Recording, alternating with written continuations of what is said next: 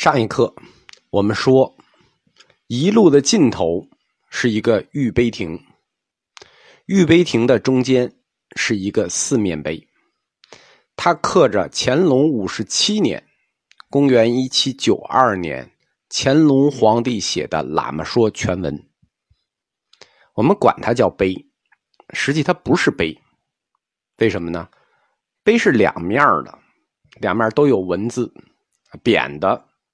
碑底下一般呢有一个像大乌龟一样的叫碧玺驮着，但是玉碑亭中间的这个碑它不是两面的，它的截面是个正方形，它是四面一样的，高六米，六米二，每边长一点四五米，整个碑呢是由五块汉白玉拼凑就拼接堆雕而成的，它底下因为它是个立体的嘛。正立方体嘛，不是正立方体，就是横截面是正方形啊，所以它底下就不能拿那个碧玺，就那个大乌龟驮着了。它底下是一个复连纹须弥座托起来的这个碑。这个四面的碑是有正式名字的，我们说它不叫碑。这个字呢，在佛教里头常见，我们日常很少见。它叫创，一个毛巾的巾，一个童，童年的童。就是跟一栋楼、两栋楼那个“栋”的那个繁体很像。我们讲正法创，法创，什么叫法创？就是刻着佛经的石柱，法创。这个碑就是法创。这个规制的法创叫做四体两统碑，这是它的学名——四体两统碑。在有清一朝啊，这种正方形的四体两统碑不止一块。也不止乾隆皇帝一个人写过这种四体两统碑。所谓四体，什么叫四体两统啊？我们拆开解释一下。所谓四体，就是把一种碑文翻译成三种文字。那原文是汉语的，那翻译成满语、蒙语、藏语，加起来叫四体，对吧？什么叫两统呢？两统就是由皇帝写一次审一次，统过两次。这个四体碑呀，就是封建时代啊，他安排任何事情啊，看似普通，实际都是有巧妙用心的。就这四种文字，哪一个面刻哪种文字，它都是设计过的。因为北京的建筑啊，面南背北，所以四方里头以南为最上。从一道出来，你正对着看的这个就是南，所以是什么呢？是满文。那它是最上满文，满文的背面向北，对着雍和宫正面那面就是次之，这是第二等的，就是汉文。东西两侧呢，在藏传佛教里以西为上，所以西是蒙文，那东是最后，那是藏文，所以就是南最高满文，北次之汉文，西再次之蒙文，东最后藏文。这就是四体。这个碑亭，我们一开始说它叫玉碑亭。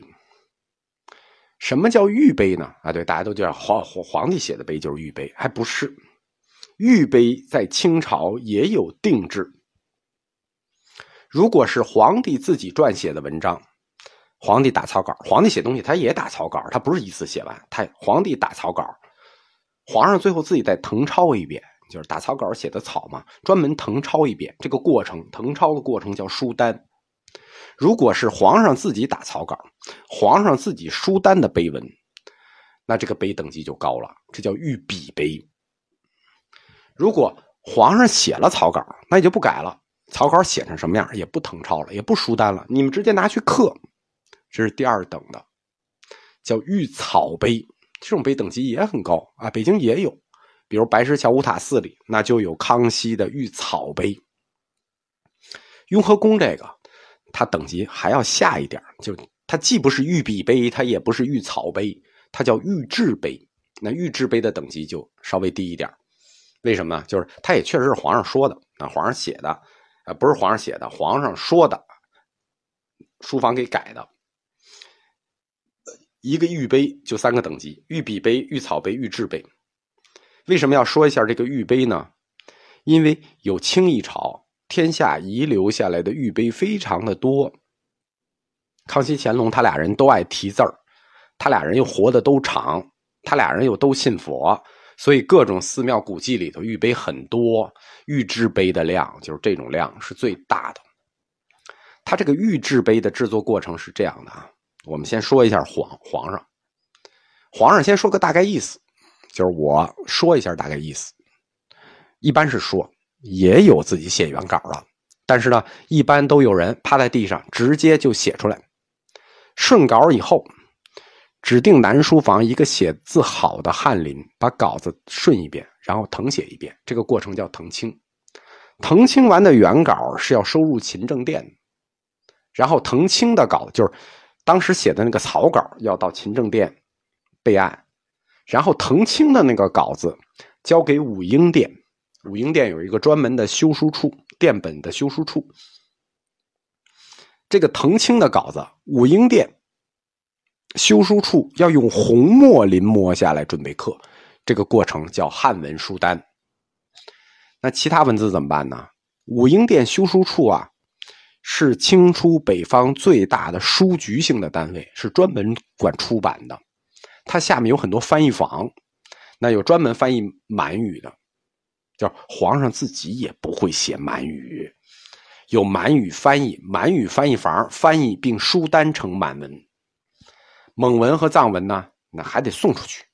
蒙文理藩院下面有一个蒙古房，藏文呢有一个专门的叫唐古特学校，就是藏文学校。送去书单完了再送回来，这四种文字全部书单完毕，送给皇上再看一遍。皇上一说行。刻，那这就是第二桶，叫四体两桶，就是两桶，最后拿出去刻。雍和宫有两块玉制碑，一个是在天王殿前面，左右两块写的是雍和宫御制碑亭，一侧是汉文满文，一侧是蒙文藏文，里面是乾隆皇帝自己写的雍和宫小志，另一块。就是一到尽头的这个雍和宫四体两统碑，这个碑文写的是喇嘛说，喇嘛说这个碑文它的原文结构很特殊，它不是一个整篇，它是有主文有夹注，这种文字很特殊，就主有主有夹注，全篇是两千一百八十二个字，正文只有六百七十个字，但是呢，他给这个正文的夹注。写了一千四百八十九个字，剩下的是标题和尾款。乾隆皇帝在写四体两统碑中间的这个喇嘛说的时候，他已经七十八岁了。喇嘛说呢，主要交代了一件事情，应该说主要交代两件事情。第一件事情就是为什么要兴黄教，第二件事情。就是为什么要制定活佛转世制度的金瓶撤迁制度？通过喇嘛说，阐明了整个大清王朝对宗教信仰的政策。在这个喇嘛说的最后啊，全文我们下下篇说，在他的最后，乾隆皇帝用了两方印来表达他对这篇文章的态度。我们知道古代文人啊。写什么东西用什么印，有对这篇文章的态度。他一方是八征毛念之宝，一方是自强不息。为什么这两方印就能看出乾隆对喇嘛说这篇文章的态度呢？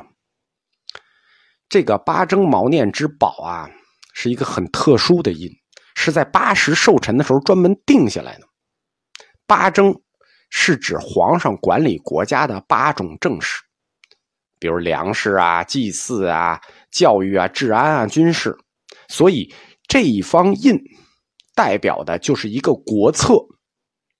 换句话说，盖了这个印，这一篇喇嘛说就是乾隆皇帝给后代交代的宗教事务国策。他七十岁那一方印叫古稀天子之宝，八十岁这方印就是这个八征毛念之宝。还有一个是他的私印，叫自强不息。那这个呢，就更能看出乾隆皇帝对后代的一个态度。自强不息，这个我们知道，这是乾卦里的话。天行健，君子以自强不息，就是对后代的一个勉励。所以这两方用印，说明这篇喇嘛说就是国策。自强不息，就是希望后代遵守这个国策。我们下一课呢，就详细的展开这个喇嘛说，能更清晰的看清楚乾隆皇帝盖这两方印的用心。